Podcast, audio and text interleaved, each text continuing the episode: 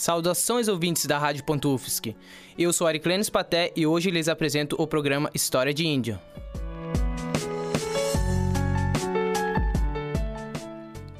Para iniciar, vou lhes explicar um pouco sobre o programa História de Índio. Trata-se de um programa de entretenimento para apresentar histórias do cotidiano de estudantes da UFSC.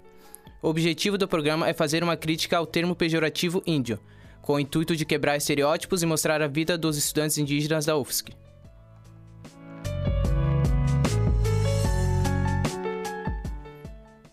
O tema de programa de hoje é minha história. Para conversar comigo tem aqui Fernando Choclen, Voia Pedro, mais conhecido como Churrasco. Boa tarde, Fernando. Boa tarde, Voia. Boa tarde. Boa tarde, Aleclenis. Fernando é indígena Laclanon Choclen, estudante de jornalismo na Universidade Federal de Santa Catarina, UFSC, rapper e liderança de seu povo. Voia Pedro é indígena Laclanon Choclen, estudante de medicina na UFSC e militante da luta indígena. Fernando, Voia Pedro, primeiramente muito obrigado por estar aqui. Fernando, já dei uma breve apresentação sobre você. Quer, quer acrescentar algo mais que eu possa ter esquecido? Não, eu, é isso mesmo, né? Sou estudante aqui de jornalismo da universidade, ingressei aqui em, em, no ano de 2018.1 e só a partir de 2021 que me tornei um rapper, né? Com a ida a Brasília, que eu fiz a primeira música, Resistência, então a partir de, desse momento que, que foi que me intitulo como rapper, né? antes só mesmo né, no jornalismo. Ok. Churrasco também já deu uma breve apresentação de você. Quer falar um pouco mais ou tá tudo certo? Não, é isso mesmo, tá tudo certo. Então, para iniciar a conversa, eu queria que vocês falassem um pouco sobre como foi a vida de vocês na aldeia antes de chegar até, até a caminhada de vocês até aqui na universidade. Pode ser o primeiro? Pode ser, Fernando. então, a minha caminhada, ela é, é um pouco longa, né? Eu já tenho uma, uma certa idade. então, é, eu me criei, assim, um pouco fora da aldeia, né? Eu saí muito cedo, com 3 para 4 anos. Eu fui morar em Joinville, uma cidade, a maior cidade aqui do estado. É, morei até os 10 anos e voltei para a aldeia, então...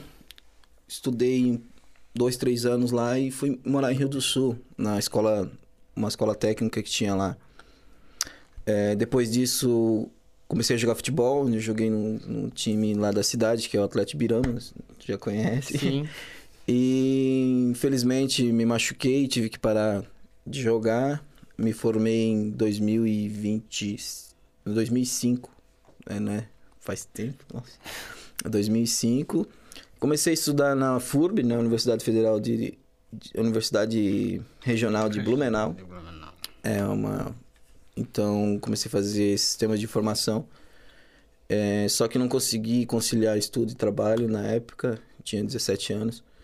E acabei desistindo do curso. Depois tentei estudar também na Uniaselv, fazer outros cursos. Também não conseguia conciliar trabalho e, e estudo. É, foi quando decidi em em 2016, resolvi entrar para a Universidade Federal, né? É... A escolha do curso tem muito a ver com o meu cotidiano, né? Eu morava em Blumenau e trabalhava lá numa empresa de, é, de máquinas de, de construção, era vendedor, ganhava muito bem. E um dia, assistindo um telejornal, que no, na hora do almoço, né, um telejornal é, muito renomado. E estava passando uma reportagem sobre a nossa terra, né? Sobre a terra indígena Clanão, uma greve que tinha lá em cima da barragem. É, assistindo aquele, aquela reportagem, eu que eu foi que eu tive o chamado para vir para o jornalismo quando eu vi o que aconteceu ali. É, o que, que, aconteceu então? É, essa TV colocou um cara com um carro, com uma câmera, mandou lá para TI, o cara foi, fez algumas imagens, voltou para a redação, escreveu um texto e a manchete era indígenas é, fazem greve, depedem patrimônio público, enfim. Algumas imagens do que estava acontecendo ali, uma entrevista com uma pessoa que não era liderança, ou seja, encontrou alguém na rua, entrevistou. E, e, e o que foi passado, eu como telespectador, fiquei indignado com aquilo ali. Pô, como assim, né? Fazer greve, não sei o quê pelo que eles me passaram. Só que eu, como indígena, eu sei o que, que que estava acontecendo ali, sabe? Só que para aquelas pessoas que estavam ali comigo, o entendimento foi outro. Aí eu vi, poxa, mas. Então os caras estão de sacanagem, na verdade, entendeu? Com a gente. Por quê? No meu entendimento, isso que eu nem, nem era jornalista na época. Poxa, por que que eles. A pauta não era a greve. A pauta era o que que eles estavam fazendo, reivindicando ali. Por que fazer greve? Por que parar a barragem? Qual é o problema? Então, essa era a pauta. É isso que ele.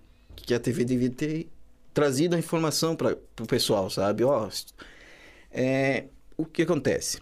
Eu vou, tentar explicar rapidinho. É, tu faz um documento, tu vai mandar pro governo, é fácil enfiar numa gaveta. Né? Isso é, é, é, isso é assim. E nós indígenas não trabalhamos dessa forma. Dessa forma é, nunca, não estava dando certo. Então a única forma de chamar a atenção do governo é parando a barragem. Porque afeta as pessoas abaixo da barragem. Tanto que foi imediata a resposta do governo naquele, naquela, naquela greve. Então é uma forma de, de protesto, né? Uma forma de chamar atenção. Era essa a pauta. E não. É... Ah, fazem greve, depende do patrimônio. Não era isso que estava acontecendo. Então, depois disso, eu senti essa necessidade. Eu, eu sempre falo que eu recebi esse chamado porque eu disse eu nunca fui engajado na luta, assim, nunca, nunca, né? Nunca participei. Então, foi então que eu resolvi, resolvi abandonar meu emprego, tudo. Fazer o vestibular, né? Virar calouro e viver de bolsa. e aí, dando, né, essa visibilidade, né? Depois, o que aconteceu depois é, é consequência, mas é isso que... E então, churrasco, agora tu, né, podia falar um pouco sobre como era a tua vida na aldeia, até tu sentir esse chamado também pra vir pra universidade. Então, é, eu fui. é, eu sou nascido e criado dentro da aldeia, né? Morei lá até os meus 18 anos. E depois eu vim morar em Blumenau para trabalhar e estudar. Aí, inicialmente, eu fui estudar telefonia fixa, instalador e reparador de linhas aéreas. E terminei, mas daí não, não trabalhei na área. Fui trabalhar numa multinacional francesa com interpretação de projetos e desenhos mecânicos. E o trabalho exigiu mais conhecimento. Aí o meu chefe pediu para mim fazer engenharia elétrica. Mas daí como comecei a estudar e desde o início já sabia que não era minha área. Mas eu fiz por conta do trabalho, que ganhava super bem e tal e tudo mais. E eu comecei a crescer o olho também, né? Não vou fazer. E durante esse processo ali de estudo, eu acabei não, não gostando. Aquilo lá tá me deixando mal, sabe? Aí eu, eu estudei dois anos e meio. Aí depois eu tranquei tudo e eh, me inscrevi para o vestibular da, da Federal, né? E graças a Deus e deu tudo muito certo, assim, conquistei a vaga para poder vir cursar, né? E eu tô aí agora, tipo, e, e agora é, eu, eu levei muita sorte porque eu não sei, é, o ano que eu entrei foram 296 alunos por vaga. E eu, e eu lembro que por conta da engenharia que eu tava, fiz por dois anos e meio, né? Acabou me ajudando, porque eu, ah, as exatas, meu, gabaritei exatas, sabe? Então eu penso assim, tipo, o conhecimento nunca é demais. Ele, tipo, tudo que tu aprende, eh, não, uma hora tu vai te servir, sabe? E agora eu tô aí. Mas assim, ó, quando e eu nunca nunca tinha saído de perto do- dos meus pais, assim, sabe? Nunca tinha saído fora da aldeia, nem nada. E quando eu vim morar em Blumenau, eh, foi muito ruim para mim, porque eu vim morar em apartamento e lá é a casa dos meus pais, é um terreno gigante e tal. E eu, quando vim morar em apartamento, eu me senti enjaulado. Tipo, porque tu entra ali na, eh, pra dentro ali, acabou, fechou, tu não vê mais ninguém, conversa com mais ninguém, sabe?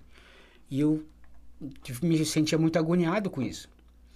E na casa da minha mãe, é, que assim, ó, não sei se o Fernando ou até mesmo tu vão concordar comigo, porque na aldeia é assim, ó, o homem é o provedor, por exemplo, assim, ele vai buscar, sei lá, a lenha, ele vai buscar caça, ele vai buscar comida, né? E a mulher em casa, ela administra ali para fazer a comida, limpar a casa. Então eu pelo menos não tinha esse negócio de eh, fazer comida, sabe? Eu chegava, fazia minhas coisas lá fora, ajudava meu pai, chegava, sentava e comia, sabe? Então eu vim morar sozinho, cara. Eu não sabia fazer comida. E aí? Aí meu pai me trouxe num sábado pela manhã. Aí passei sábado no, comendo pão. E sábado meio-dia pão. Sábado à noite pão. Domingo à noite, é, domingo de manhã pão. Cara, domingo meio-dia, velho. O pão não fez mais efeito. Porque, porque eu tava acostumado a comer comida pesada, tipo é, pão, batata, é, feijão, arroz, carne, né? E eu olhei pra geladeira, velho. Tava cheio de carne, velho, e eu não sabia fazer carne. Tipo, se tivesse, tipo, não conseguia fazer ali com óleo, azeite, essas coisas, né? Mas se tivesse um, um uma lenha ali, eu assava e era tranquilo, mas assim, no fogão não sabia. Aí, cara, daí eu olhei assim, tinha ovo embaixo, cara. Daí eu lembrei quando, a minha, quando eu tava saindo lá da casa da minha mãe, a minha mãe disse assim, mais ou menos como é que fazia. Ela disse, ah, o ovo faz assim, assim, assim, mas não na prática, só falou, né? Eu pensei, ah, eu sei fazer um ovo, né? Minha mãe falou. Eu peguei a frigideira, coloquei em cima do, do, do fogão e deixei dar uma esquentada, abri o ovo e joguei o, o- Quebrei o ovo, joguei ali e joguei sal por cima e esperei. E eu morava na, num prédio que tinha na principal, ali na Rua São Paulo. Cara, e eu esperando o ovo fritar e o ovo não, fritar, não fritava e, e daqui a pouco começou fumaça, velho. Muita fumaça. E escureceu ali dentro daí, porque daí eu, eu não sabia também que daí eu peguei a frigideira e inventei de jogar debaixo da água, abri a torneira e mais fumaça ainda, sabe? E o vizinho do lado, todo, o- todos os vizinhos tudo apavorado, porque muita fumaça, eu pensei, meu Deus, vamos chamar o bombeiro, vamos molhar tudo aqui por causa de um ovo, né? E na minha cabeça, e eu, ti- eu tinha esquecido do azeite, por isso queimou, sabe? E na minha cabeça é porque o ovo tinha estragado, não, por isso que não, tinha, não tava fritando, sabe? Meu Deus, foi uma loucura, cara. E a roupa também eu não sabia lavar, tá? A roupa eu não sabia lavar.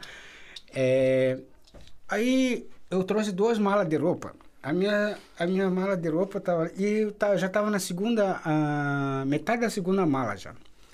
E eu pensei, eu cheguei 10 horas, 10 e meia da noite em casa.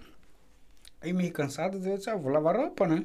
Lavar roupa. Fui lá, eu montei toda a roupa assim e joguei na máquina assim. E a minha mãe tinha falado tais produtos, comprar tais produtos e tal, comprei tudo e joguei em cima da roupa assim. Joguei tudo. E liguei a máquina. E a máquina tem aquelas funções, né, velho? Tipo, te- e tinha a parte do turbo ali. E na minha ideia, o turbo ele acelerava o processo, mas não, ele acrescenta mais processo o turbo, né? E eu fui tudo que eu via de turbo, fui apertando turbo, turbo, turbo, turbo. Cara, daí eu deitei lá no sofá, cansadão, e eu esperando a máquina. Isso já era umas 15 para as 11. Cara, meia-noite e 40, máquina trabalhando. É, uma e meia máquina trabalhando. Cara, quando a máquina parou era 15 para as 3 da manhã. E eu cansado. E eu pensei, vou dormir, né? Mas assim, como, como nunca tinha tido à frente de uma máquina de lavar roupa, eu pensei, não, não posso deixar ela trabalhando assim sozinho, vai que, sei lá, pega fogo, sei lá, alguma coisa assim, né? Aí tá, cara, daí eu fui lá e meio, meio dormindo, fui lá tirar a roupa e, e da, da máquina, tirei a roupa da máquina, né? Não eu. Aí, aí eu trouxe ali pra pendurar, velho. Aí peguei uma roupa assim mais ou menos clara, pendurei e já saiu meio colorida, assim, eu disse, ah, deve ser o sono, né? Daí eu peguei outra camisa branca, fui pendurar, velho, aquilo lá já tava tudo colorido laranjado, com várias cores assim, sabe? Aí disse, ah, cara, não pode ser. Acendei a luz, tava tudo manchado, cara. Aí eu ah, nem vou perder meu tempo ali, né, de, de, de, de perder, é, de, de pendurar. Outro dia eu tinha aula às sete e meia da manhã, cara, de engenharia. Aí eu fui cansado, com sono, cara. Daí a minha amiga sentou. E eu, dentro da sala de aula, eu sempre conversava com todo mundo, brincava, dava risada, e eu quietão, com sono. Aí a minha amiga veio e disse assim: Ô, ô índio, é, tu, tu saiu essa noite e tal, o que que tu tem? Não, ela perguntou: o que que tu tem? Tá quietão? Eu disse assim: ah, eu tô com sono. ela- Eu disse pra ela. Aí ela disse assim: mas tu saiu essa noite? Eu disse: não, não saí, mas por que que deu? Eu disse: ah, eu tava lavando roupa, eu disse pra ela. Daí ela disse: mas pra quê? Mas como assim? É muita roupa que tu não dormiu nada? Aí eu expliquei a situação pra ela, ela disse, meu Deus do céu, o que que tu vai fazer? Era só ter me ligado. Mas tu acredita que naquele tempo eu não sabia eh, fazer a, a- a ligação, não sabia manusear o celular, cara. Aí depois, deu, comecei a me virar e depois passei aqui e vim pra cá. E tamo aí. É, é legal o churrasco falar isso, não sei se tu concorda, Fernando, porque eu vejo que é um choque cultural que a gente sofre saindo da aldeia, como o churrasco de se ele crescer na aldeia e, e é cultura isso mesmo, não é machismo a, é, na nossa cultura. Desde os tempos antigos, os homens saíam coletar, caçar e as mulheres cuidar do, do acampamento, das crianças. Então, acho que é, é legal o churrasco falar isso. E eu queria saber agora do Fernando, Quais, quais os choques culturais que tu sentiu, assim, chegando aqui na UFSC especificamente?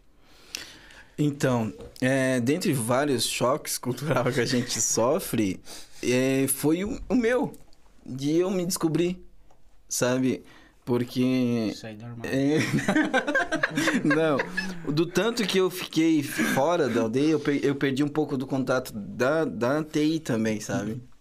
Então, eu, assim, é, muitas coisas que acontecem comigo hoje, hoje eu entendo, sabe? Procurando, aprendendo com, com os mais velhos também, procurei saber um pouco mais da minha cultura, mas como eu, eu fiquei muito tempo longe, e tinha coisas que eu não, não sabia, né? Que eu acabava sofrendo, mesmo sem saber, entendeu? É, que para mim era às, às, vezes era coisa que era normal não era uhum. coisa entendeu é muita muita coisa assim é, deixa eu ver um, por exemplo, é, quando eu vim para cá, eu sentia muito falta do fogo. Eu sentia falta do fogo aqui. E eu nunca fui de ficar perto do fogo, sabe? Quando eu ia, eu ia a cada dois meses, eu lembro, no começo, quando era calor. É, eu ia para casa, eu, a primeira coisa que eu fazia lá, eu, inclusive tinha meu espaço de fogo, que eu fiz lá embaixo do pé de goiaba. E toda vez que eu ia para lá, eu tinha que fazer um fogo, fazer uma fogueira. Minha mãe já, já sabia. Quando eu ia, o meu padrasto já deixava as lenhas separadas, porque eu tinha, não importava a hora que eu chegava, eu tinha que fazer o fogo. E eu nunca senti essa falta ao, ao, longo da minha vida, sabe? Foi aqui convivendo mais com a galera, sabe? Descobrindo, conhecendo um pouco da minha cultura que as coisas via, que eu fui sentindo essas necessidades. E comunicação nunca foi uma dificuldade para mim, assim, né? Como por ter criado. Mas, por exemplo, alimentação é uma coisa que me afetou muito, sabe? Quando eu entrei aqui, a gente não. É, o acesso à bolsa permanência era. Até hoje, né? Mas era bem complicado. Eu só consegui pegar a bolsa no segundo semestre. Então, no primeiro semestre, a gente não tinha dinheiro. A gente ficava na maloca, né? Comia no RU. É, a, meio-dia e a janta, e era isso. Eu sentia falta de doce, né? Porque eu como doce, então ali no rua tinha as frutas assim, mas não Sim. tinha o doce. E isso, meu, é tipo. Olhava aqueles docinhos assim, era 50 centavos na época e não tinha nem 30 para tentar barganhar ali. não tinha, não tinha, não conseguia comer doce. Eu lembro quando na maloca, uma vez, chegou um sacolão lá com um pacote de açúcar eu fazia água doce. Eu misturava água doce, tomava para ter. Eu, eu sentia falta de açúcar. Então, assim. É, a alimentação foi uma coisa que afetou bastante, assim, sabe? Porque eu não, não estava acostumado com aquele tipo de, de comida, então isso que foi um pouco complicado.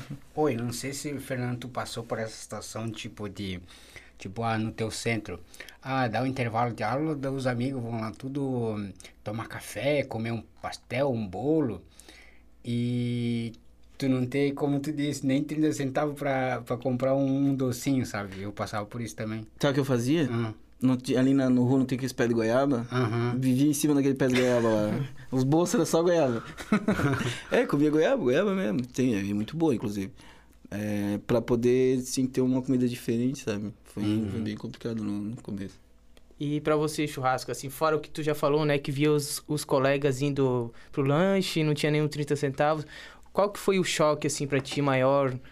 Fora alimentação, qual que foi um dos choques que você sentiu, assim, um... Cara, o, o choque, é, tipo assim, além do que o Fernando comentou, né, também passei por esse processo, outro... Outro choque que eu tive também é porque, por, por exemplo, o meu curso é muita leitura, muita leitura e pelo menos e mesmo na, na, questão de provas porque a nossa cultura ela é mais é, é verbal. verbal. e aqui a cultura ocidental não tipo por exemplo assim se o meu professor sentasse e perguntasse assim para mim o, o churrasco tu, tu, como é que faz por exemplo assim a tal cirurgia qual o procedimento, papapá e tal. E eu conversando com ele, você não, é assim, assim, assim, assim. Mas na hora da escrita, como a nossa cultura não é, é mais verbal, né? Na hora da escrita, cara, eu não conseguia colocar isso através de, de no papel, é, o meu conhecimento. Então, eu não, não, não tinha essa, facilidade de... de é, e o professor não, não, não era para escrever, tipo assim, de forma... Tinha que escrever de forma é, formal, tipo, algo técnico, entendesse? Então aí dificultava porque ainda mais porque eu vinha de um curso, direto de um curso onde não precisava ler, que era engenharia elétrica. Engenharia elétrica é basicamente é, tu entender o que tem ali, como é que faz aquela fórmula e resolver aquilo aí acabou. Não precisava ficar lendo livros, artigos e tudo mais, sabe? Oh, mas pesou bastante essa parte também. É, é interessante até o Churrasco falar, né, que ele foi um dos pioneiros no curso de medicina aqui na UFSC, né? E quando ele chegou, eu cheguei já, já existia maloca. Sim. E quando você chegou? Ah, não existia maloca. Daí eu tive que é, morar, dividir um apartamento com dois amigos do curso. Aí eu lembro que era muito caro. E eu não tinha bolsa nem nada. E meus pais, tipo, o pouco que eles tinham, eles mandavam para mim, para mim, sei lá, comprar um alimento, alguma coisa assim, sabe? Mas era, meu, muito, muito difícil essa parte. Acabou os que eu tinha a sacolinha da Cravil. é, mas assim, ó, um, um, um, horário também é uma coisa que pegou bastante, sabe? Que nós indígenas sabemos que a gente hum. tem o uhum. nosso próprio horário, que é diferente, né? A gente é. não é escravo do, do relógio, né?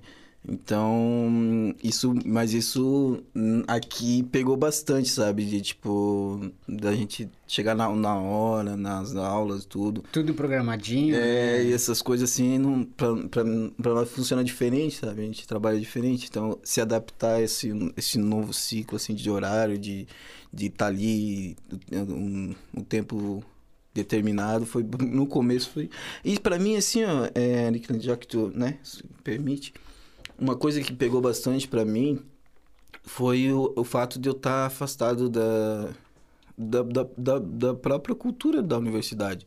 Eu fiquei 11 anos sem estudar. Desde que eu saí do ensino médio, comecei a estudar na FURB, parei. Depois eu casei, separei. e nesse período aí eu não estudei. Então, voltar para a universidade com 28 anos, afastado, e essa galera, né, chegando agora, saindo do ensino médio, com aquele gás, com aquela vontade. Assim, até eu me adaptar, demorou um pouco. Até né? acompanhar o ritmo, até né? acompanhar o ritmo. No começo eu sofri bastante, porque assim, ó, eu achava que os meus, meus trabalhos eram uma merda. Essa é a verdade. Eu achava que não era legal. Então, quando chegava na hora de entregar, eu não entregava, porque para mim estava ruim. Mas a professora dava mais uma semana, dava, pô, entrega, Fernando. Daí eu, no último minuto, no último dia, eu entregava. Aí, aí a professora disse, pô, Fernando, se eu tivesse entregado, tá bom, tu trabalho tá ótimo. Se tu tivesse falado antes, eu tinha te ajudado a melhorar e, eu, meu, tu ia tirar 10. Aí eu comecei a perceber que eu era, que eu era bom, na verdade, né? E que o meu trabalho era bom. Só que no começo eu, eu, eu mesmo me, me, me, boicotava, assim, achava que não era, sabe? Então, a partir do segundo semestre, não, eu botei na minha cabeça que eu era bom, que meu trabalho era bom. Aí, aí melhorei. E tu é bom? Não, eu sou bichão. então, assim, para continuar com o foco do programa, no início eu já falei, né, que a ideia desse programa é fazer uma crítica ao termo pejorativo índio, mostrar a nossa história, que nós também somos humanos, temos uma, a gente tem as dificuldades talvez mais porque a gente sofre um choque cultural, né? E eu queria saber de vocês, o que vocês acham desse termo índio? Qual a opinião de vocês sobre eles? Pode falar, Fernando. É, então, é... tem várias, várias outras, outras coisas que a gente tem mudado ultimamente, né? Tipo, é... a questão da de falar tribo, né? A gente não fala mais tribo. E, e não só a palavra índio, outras palavras que a gente tenta mudar, sabe? Só que isso no, no nosso próprio entendimento, né? Para passar. Então, é, eu me criei falando índio, sabe? E hoje mudar isso, é, é, tipo assim, às vezes eu mesmo acabo aculturando isso, sabe? para mim. Então, é, eu, eu acredito sim. Com essas mudanças né, de, de, de, de pensamentos e coisa, as coisas vão mudar. Mas ela tem um período né, que vai se passar até. As, é, por isso é muito importante o nosso trabalho enquanto jornalista de estar de tá trazendo essas demandas né, e, e, e botando em discussão. Né. Eu não vejo como um problema, assim, sabe? Mas acredito que, é, como tudo na vida, as coisas têm que ser a gente está em busca disso, sabe? Então, acredito que isso vai mudar um dia, mas não é uma coisa que... A minha, a minha opinião sobre isso é, tipo assim, não é, uh, muitas das vezes, não é nem a palavra. Muitas das vezes não é nem a palavra, é o tom que você usa, sabe? Por exemplo, assim, teu amigo... Teu amigo, por, por exemplo, meus amigos, que são bem próximos, assim... Ah, o índio aqui, o índio ali. Tipo, a palavra não é nada, é o tom que você usa. Por exemplo, assim, ah, aquele índio. Tipo, já não é legal, entende? Então, se usa a palavra índio de uma forma carinhosa e tal, é, para mim é tranquilo. Não, também não é só nem a palavra índio, é várias outras palavras, né? Então aí para encerrar o primeiro bloco aí, queria ouvir aí nosso rapper, né, Fernando Choclen aí cantando a sua música Resistência. E fica aqui com a gente, né, ouvinte, não sai daí, já já voltamos. Bora.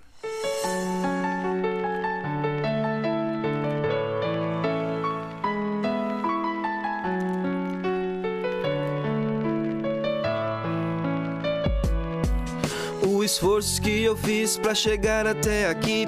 Sozinho em Brasília, fazendo o que eu sempre quis. Lutar pelo meu povo, minha comunidade. Fazendo meu trabalho, dando visibilidade. Marchando todo dia, pois meu povo não para. Fazendo os registros, levando bomba na cara. A polícia foi covarde, atacou sem aviso.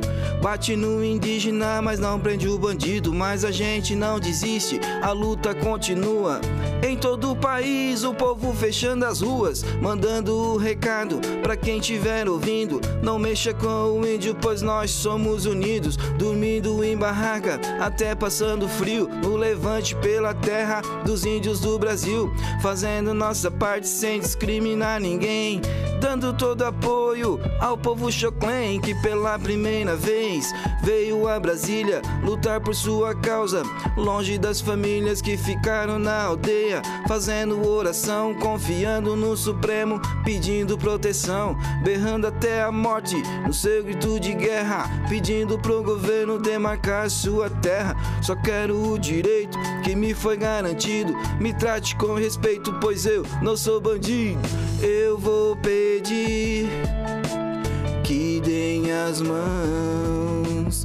Eu vou pedir que deem as mãos. O povo unido é sempre mais forte. Vamos lutar até a morte. Eu vou pedir que deem as mãos. Eu vou pedir que deem as mãos. O povo unido é sempre mais forte. Vamos lutar até a morte que pela primeira vez veio a Brasília lutar por sua causa, longe das famílias que ficaram na aldeia, fazendo oração, confiando no Supremo, pedindo proteção.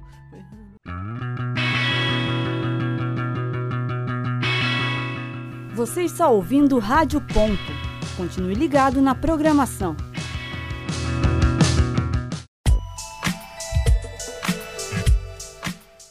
Rádio Ufsc. Confira nossa programação e os áudios no nosso site www.radio.ufsc.br.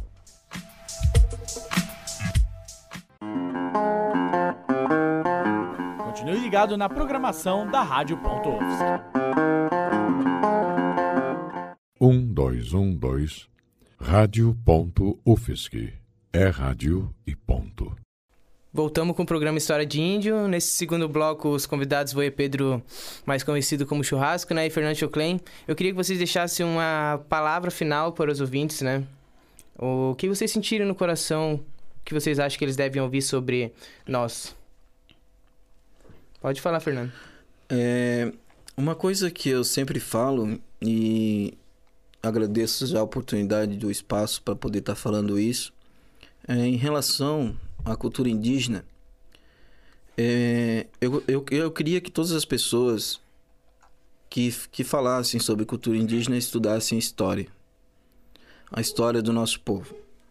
Porque eu vejo muitas, é, principalmente lá, as cidades vizinhas, próximas à nossa terra indígena, muito estereótipo, onde as crianças são ensinadas a odiar nosso povo. Isso eu falo com propriedade porque eu já ouvi pessoas falando sobre isso. Então, eu faço um apelo aqui a essas pessoas que estudem história do nosso povo, principalmente agora em relação ao marco temporal, é, que está em discussão aí no Brasil todo, né?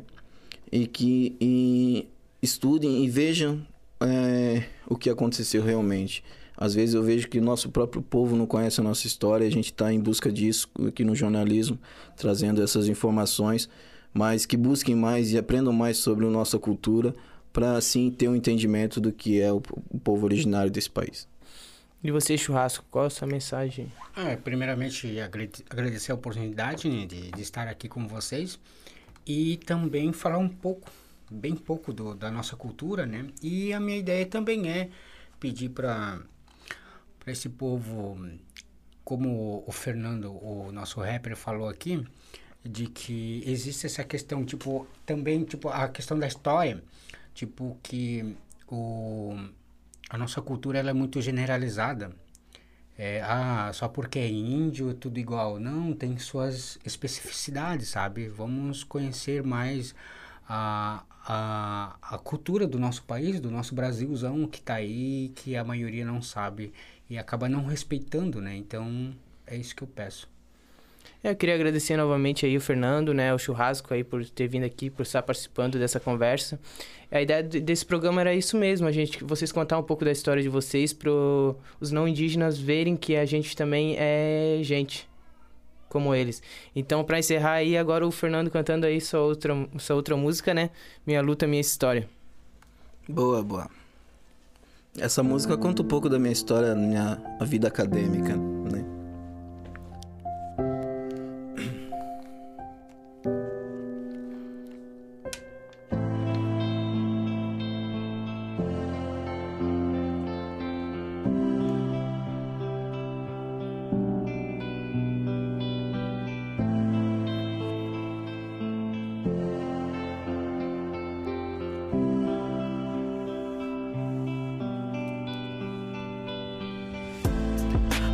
instante parei para pensar o que faço aqui nesse lugar, enfrentando constrangimento e buscando conhecimento, me sentindo um estranho perdido.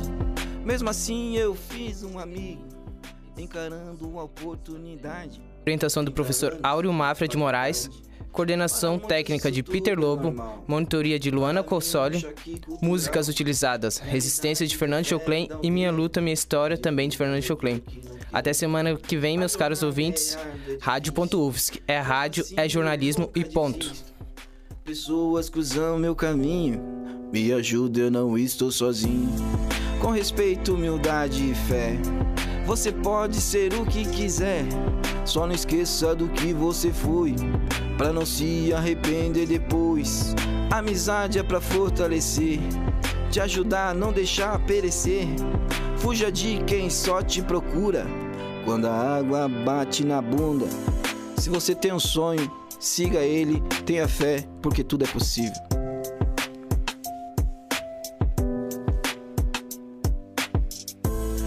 Há dois anos, olha só quem diria. Do nada veio a pandemia. Eu que já estava adaptado. Por um tempo fiquei isolado. Um lado bom é estar com a família.